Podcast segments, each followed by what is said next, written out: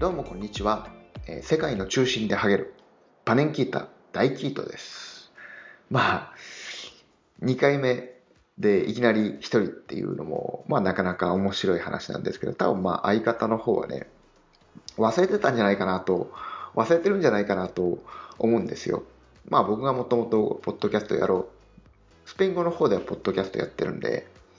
日本語の方でもポッドキャストやりたいなと思って日本語でやるならやっぱり一人で語るよりね、二人かなっていうんで、で、サッカーのことも語りたかったし、まあ、スペインのことも語りたかったし、まあ、スペインのことも語りたかったでいいのかわかんないけど、まあ、そんなわけでね、二人で始めたんですけど、まあ、二回目ですが、いきなり一人で語ることになってます。まあ、三回目からも次も来るんじゃないかなと思うんですけど、まあ、まず最初は前回の答え合わせからですかね。まあ前回の質問。スペインにまあ、ドリブル塾みたいなものがあるんですかっていう質問が来たんですが、スペインにドリブル塾、まあそういう、なんだろうね、サッカーの一つのテクニックだけに特化したスクール、そんなものはありません。まあ、やったら面白いんじゃないかなと思ったりするんですけどね、まあ、やったら面白いっていうか、まあ、やったら、まあ、結構最初はあれなんじゃないかな。売れるんじゃない売れるでもないけど、まあ、注目化されるんじゃないかなと思うけどね。ドリブル塾みたいなこんなフェイントがっていうのがね。みんななんだろうね。日本人ってやっぱり創造的なのか何なのか分かんないけどいろんなフェイントとかいろんなこうボールの動かし方とかそういうふうなのがまあやっぱ面白いのがたくさんあるからスペインのまあスペインスペインじゃねスペインでやってもまあ注目はされるんじゃないかなと思います。でも多分そうなるとねいろんな人からじゃあそれいつ使うの的なまあツッコミも入ったりするんですよね。でこれを話してる時にふと思い出したんですけどまあ、僕が今いる町のクラブチーム、まあ、元柴崎選手がいたクラブチームなんですけど、まあ、前も、前の話でもしたように僕は通訳で何回か行ったんですけど、まあ、そのクラブがね、まあ、デポル、デポルティボ・デラ・コルニャ、デポルがね、まあ、ある選手を取ったんですよ。ある、まあ、これはポルトガル人だったかな、ポルトガルの選手を取って、で、でたまたまその時に僕はあの監督学校コーチングスクールに行っててそれの戦術の先生だったのかな。多分後で戦術の方あの教科の方に変わったんですよ。その当時は多分メソッド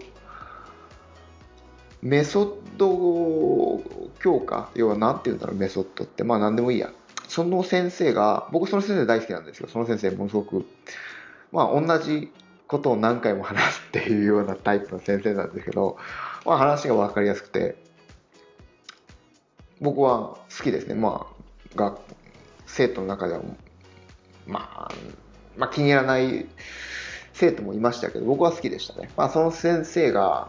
そのせそのポルトガル人デポルが取ったポルトガル人のことについて話してたんですけどでもその時にねあのビデオの分析かなんかの話になってたかもしれないんです。でも、その先生が言ってたのは、まあ、そのポルトガル人の選手を取りました。それを話してる時点ではもうその選手はデポリにいなかったんですよ。で、まあ、その選手が言って、その先生が言ってたのは、まあ、どんな選手なのかなって今 YouTube とかいろいろ見れるじゃないですか。で、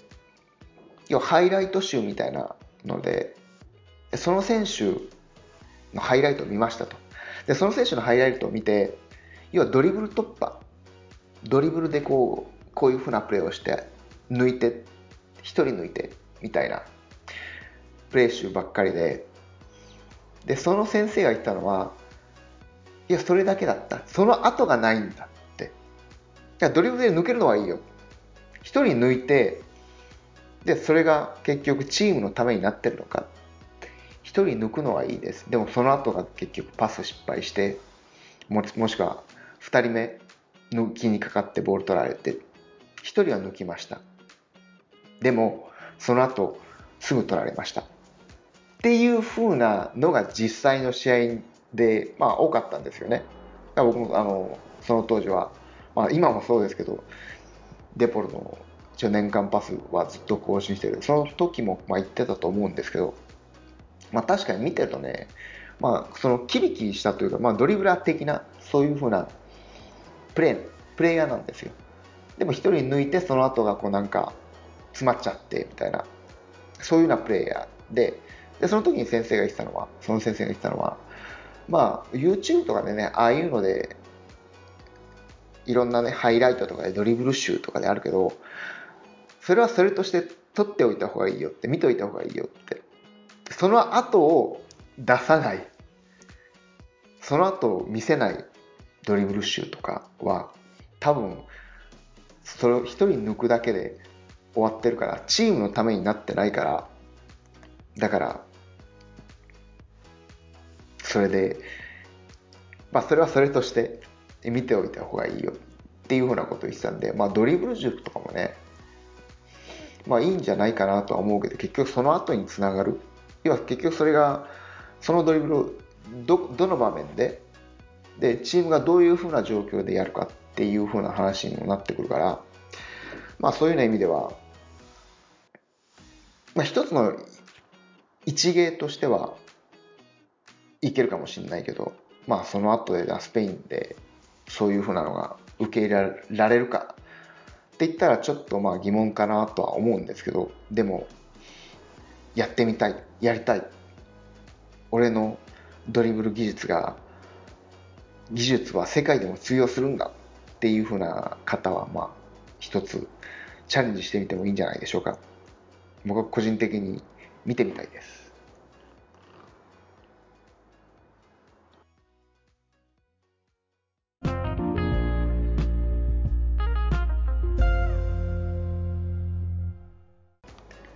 でそうなると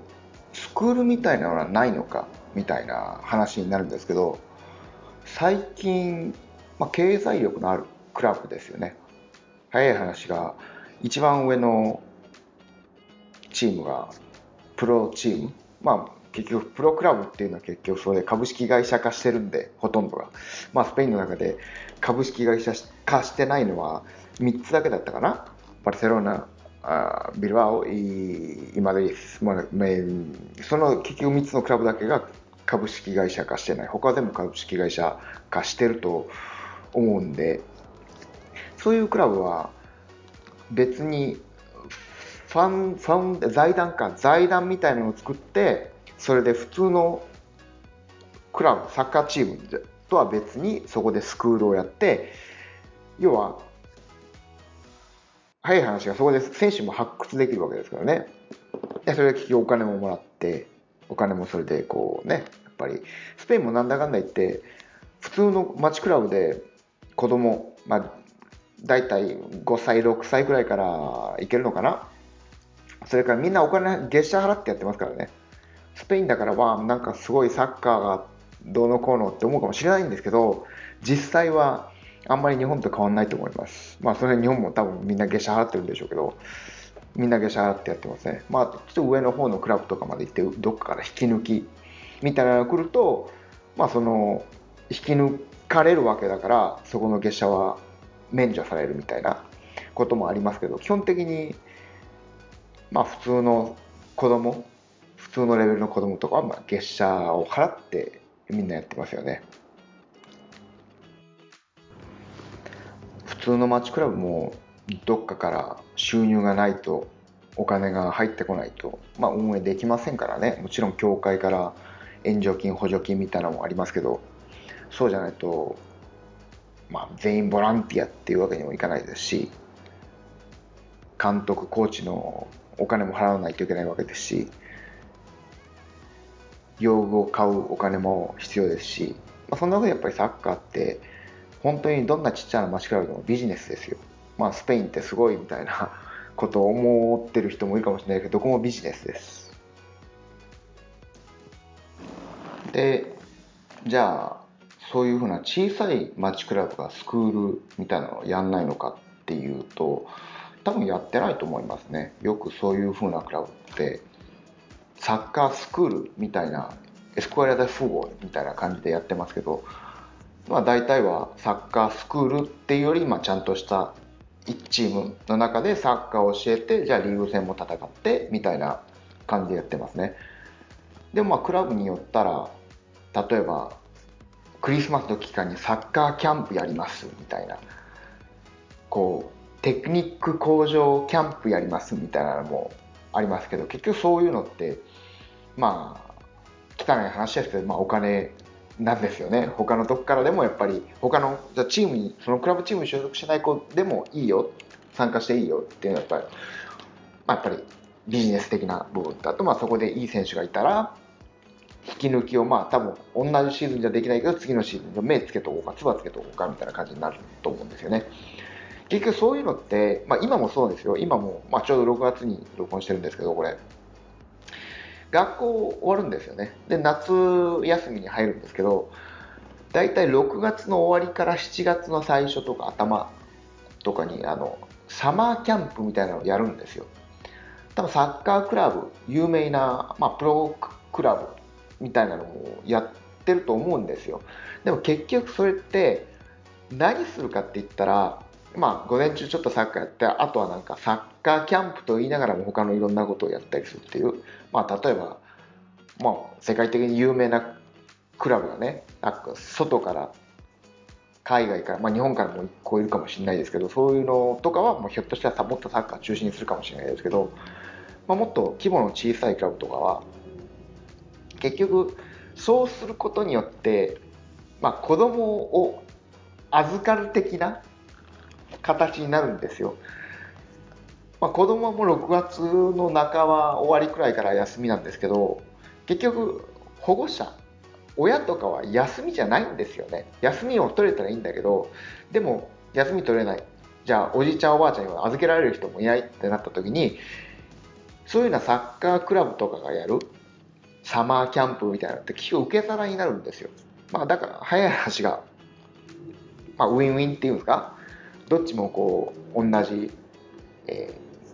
同じベネフィットっていう同じ利益を得るっていう面でねそういうような形で機能してたりはしますよね。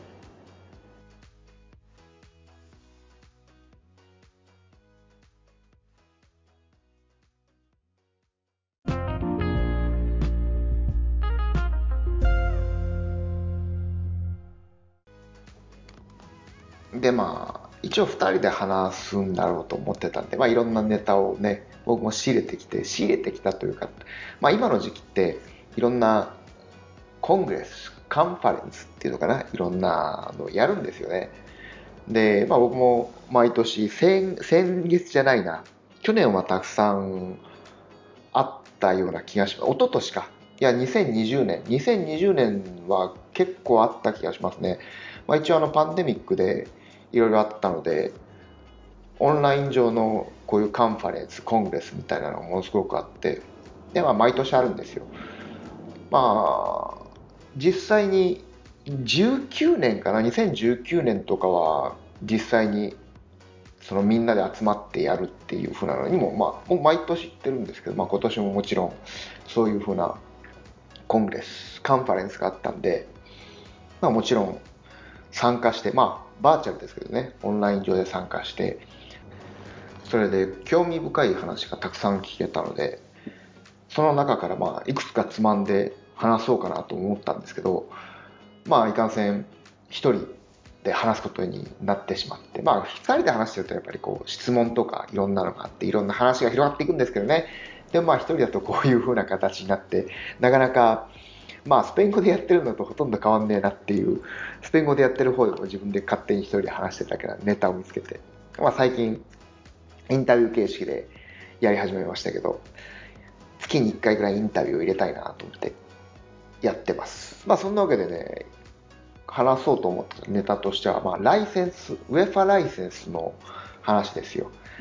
僕、ノートでウェファライセンスについてちょっと書いて、まあでもそれもう5年、6年くらい前の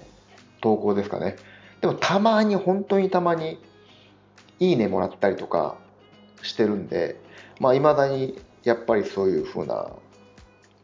なんだろう、興味があるんだろうなということで、まあ、それについて話そうかなと思ってネタを仕入れてきたんですけど、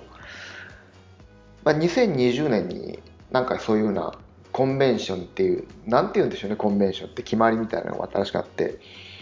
で、今まで UEFA B、UEFA ライセンス B、UEFA ライセンス A、UEFA プロライセンスっていう3つだったんですけど、まあ、新しく UEFA C ライセンス、B の下に UEFA C ライセンス、グラスルーツ、要は育成に向けて、育成にこう特化した、特化したっていう風にしてもいいのか分かんない、言ってもいいのか分かんないんだけど、そういうようなライセンスを作ったと。そしてさらに、UEFA B ゴールキーパーライセンス。まあ、要はゴールキーパーの方の、あっちにも、あの、コーチの育成にも手をかけていこうじゃないか。手をかけていこうじゃないかっていう方あれだな。まあ、頑張っていこうじゃないかっていうわけで、そのライセンスを作ったそうです。作ったみたいです。そして、また、UEFA ユース B ライセンス。なんかユースに特化した、日本でもなんかそんなんありますよね。えっ、ー、と、何ライセンス ?A 級、A 級ライセンスの、なんか、ジュニア向け、ジュニアだけのライセンス、ジュニア、なんか A ライセンスみたいな、そんなあったような気もするんですけど、なんかそんな感じのを作ったみたいです。そしてあのフットサルの方でも UEFAライセンスを作るっていうんで、今、 UEFA B ライセンスが、 UEFAフットサル B ライセンスができたのかな？でもそれ以上はまだ作ってないみたいなことを言ってましたね。まあ僕のあのノートの、ノートじゃない、メモの取り間違いかもしれないですけど、それであの、なんか UEFAウェファのホームページかなんかに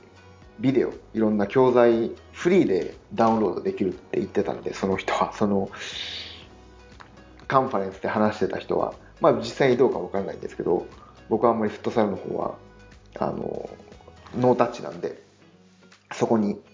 えー、行ったらひょっとしたらそういう風なビデオがあるかもしれないんでフットサル関係者フットサルの、まあ、コーチとかそんな方々は行ってみてみてもいいんじゃないでしょうか。多分英語とフランス語とスペイン語とポルトガル語といろんな言語があると思うんで、お好きな言語で、まあ、多分 Google トランスレイトランスレイトにかけたら、Google 翻訳かけたら一番早いと思うんですけど、それで女性の監督、コーチも増やしたいって言ってましたね。その女性、まあ、もちろん日本人女性に向けてなのかどうかわかんないんですけど、あの女性が6%しかいないんですって全体で。で全体で6%しかいないから女性の方も増やしたいっていうんで、まあ、女性向けのなんだろうあの補助金サポートみたいなのがあるって言ってましたけどね。多分こういうのはそういう女性レディースサッカーの方に詳しい人に聞いたらまた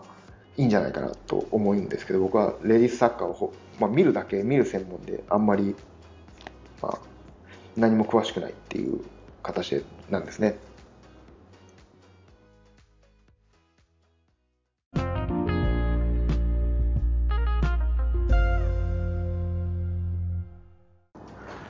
で CM を挟んで、まあ、CM でも何でもないですけどただの感想ですけどまあ興味深かった話としてはベルギー代表サッカーベルギー代表合宿とかするじゃないですか、要はあの代表戦とかがあって、まあ、何1週間とか代表ウィークがあった時にみんな集まるじゃないですか、代表選手が。そうなった時に、ベルギー代表っていうのは、ベルギーサッカー協会っていうのは、代表選手として来る選手に、UEFA B ライセンスの、あの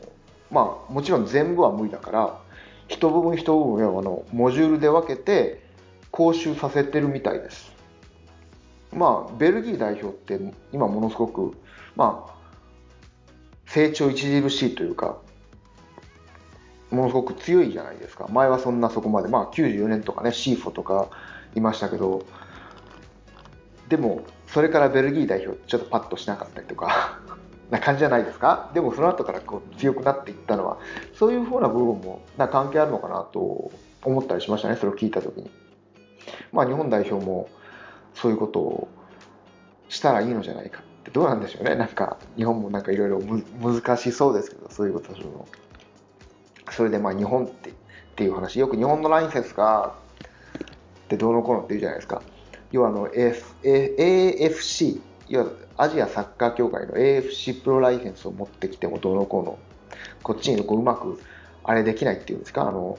交互性がないっていう話があるじゃないですか。で、まあそういうような話も出たんですよ。でも、なんかウェファ、ウェファがまあ、ウェファじゃないな、FIFA か。ウェファの上に FIFA がいて、なんかその、要はコンメボール、南米のサッカー協会で、プロライセンスを持ってる。例えばアルゼンチンの監督。5年間プロとしてやらないとこっちで交互性を与えてもらえないみたいなんですね。なんかそれは FIFA との決まりかなんかで、まあ、それでもなんかものすごく成長したとそれでも前に進んだみたいですよ。アルゼンチンの例えば監督が、プロの監督が5年間、じゃあプロとして向こうでやってないと、こっちではなんか、それに、総合、要はあの、切り替え、切り替えって言うんじゃないな。いや、同じ風に見てもらえないっていう話に、そういう決まりになってるみたいです。まあそんなわけでね、まあなんだかんだ言っても20分くらいも喋ってるんですね。まさかこう一人でやって20分も喋るとは思ってなかったです。まあでもまあ大体20分くらいかな。これぐらいのエピソードが一番ちょうどいいんじゃないかなと思ったりもしなくもないですが、第2回目、1回目聞いてくれた人どうだったでしょうかね。まあそんなに多分いないと思うんですけど、1回目ですし、そんなに知名度もあるわけでもないですし、まあ、そんなわけで2回目はこんな感じです。まあ、1回目の答え合わせと、まあ、ウェファライセンス、ウェファライセンスについてもちょっと話してみたぜっていう、そんな感じで、また次回も、次回は2人で話していきたいなと思っております。そんなわけで、お耳の恋人、世界の中心でポッドキャストを配信するパネンキータ大キートでした。次も聞いてね。あと、なんか登録とかしといてね。じゃあねチャチャオ